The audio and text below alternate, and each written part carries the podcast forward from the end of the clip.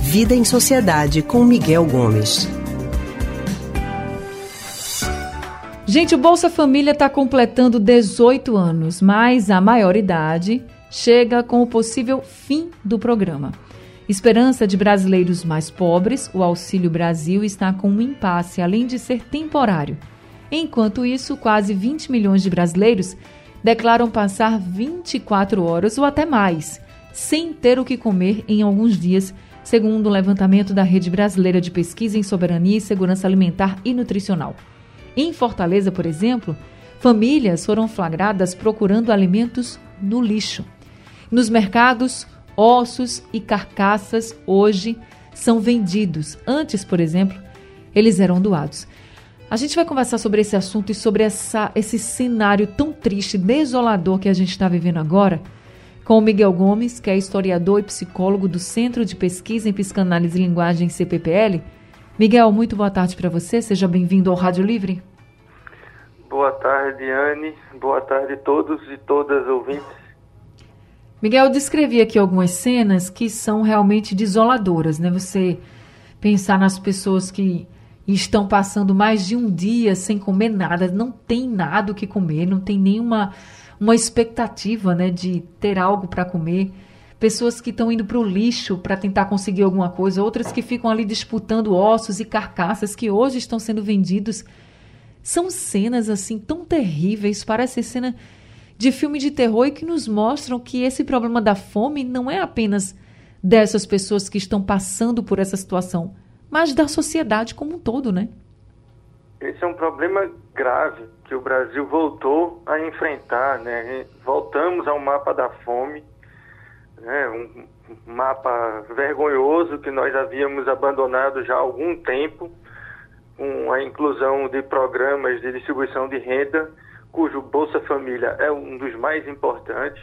É preciso ficar claro, muita gente ainda pensa que o Bolsa Família é um programa que dava dinheiro às pessoas para que as pessoas não fizessem nada. Isso, isso é uma distorção do que é o Bolsa Família. O Bolsa Família era uma garantia mínima para a pessoa não passar por esse tipo de situação que a gente está vendo hoje.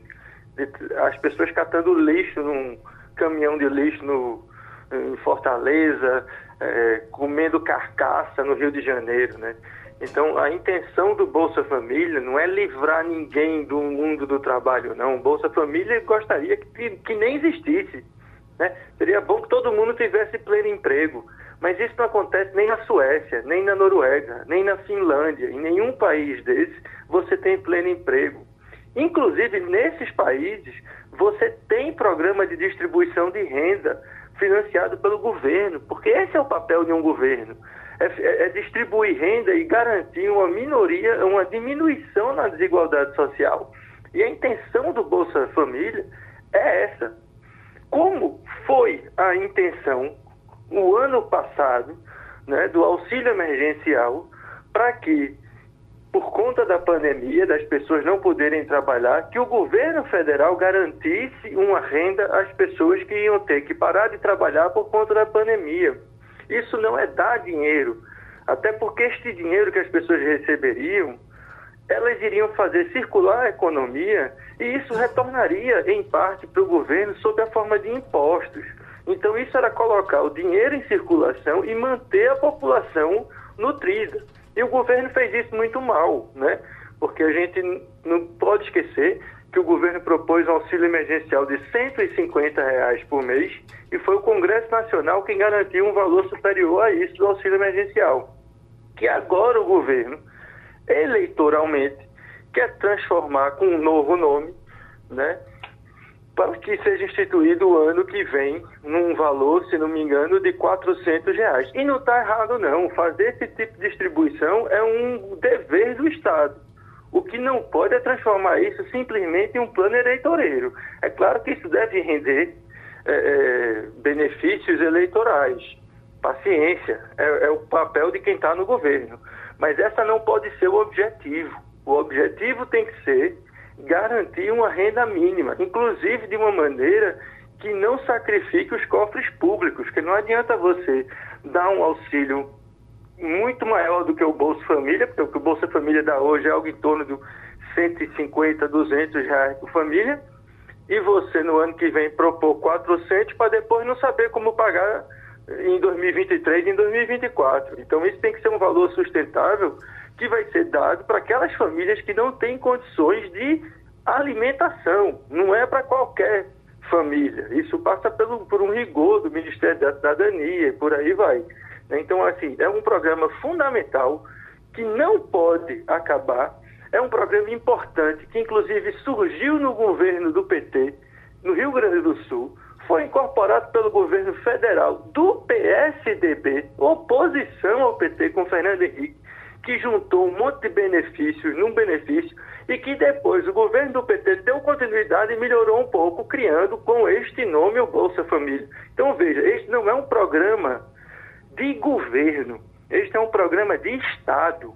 Esse é um programa que qualquer governante sério deveria, ao assumir a cadeira de presidente, manter porque ele é importante para o país, independente de se é de esquerda, direita ou centro.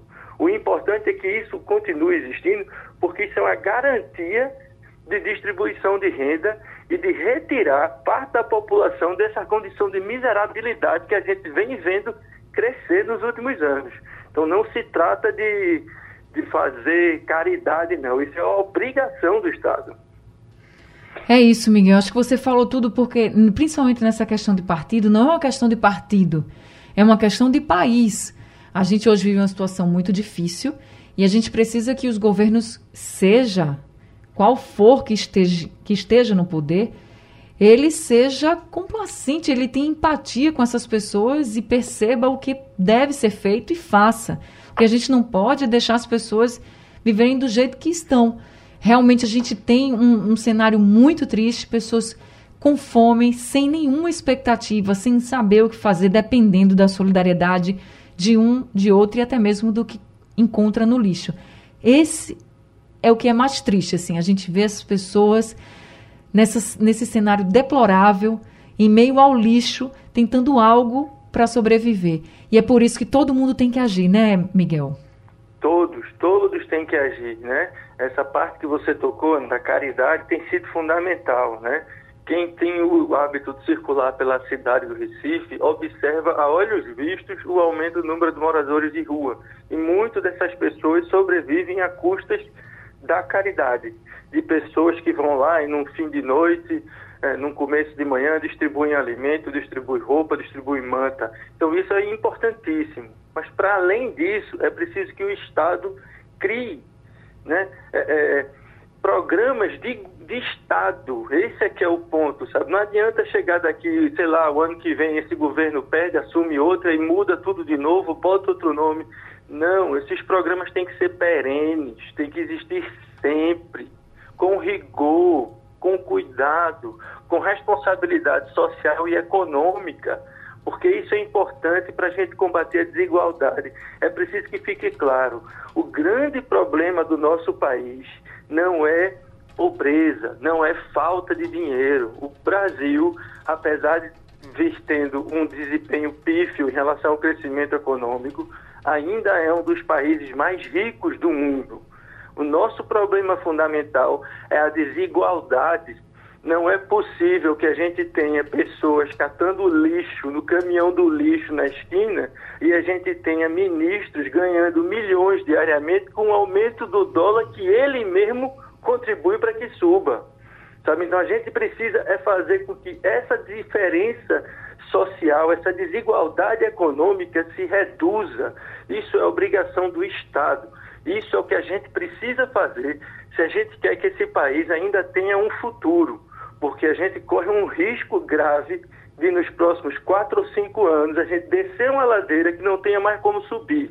Então é preciso ter responsabilidade econômica, mas sobretudo responsabilidade social. E os programas de distribuição de renda, como Bolsa Família ou como qualquer um que venha com outro nome que seja, sejam perenes, não podem ser algo que fique a cada seis meses, um ano, ameaçado de ser extinto.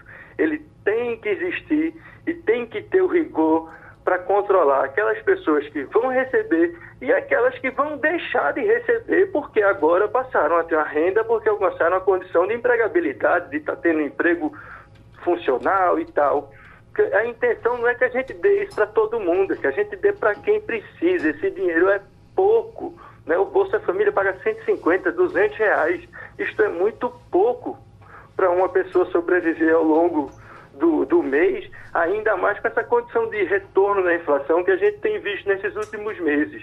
Então, é fundamental que os governos mantenham esse tipo de programa e que a gente consiga tirar novamente o Brasil do mapa da fome.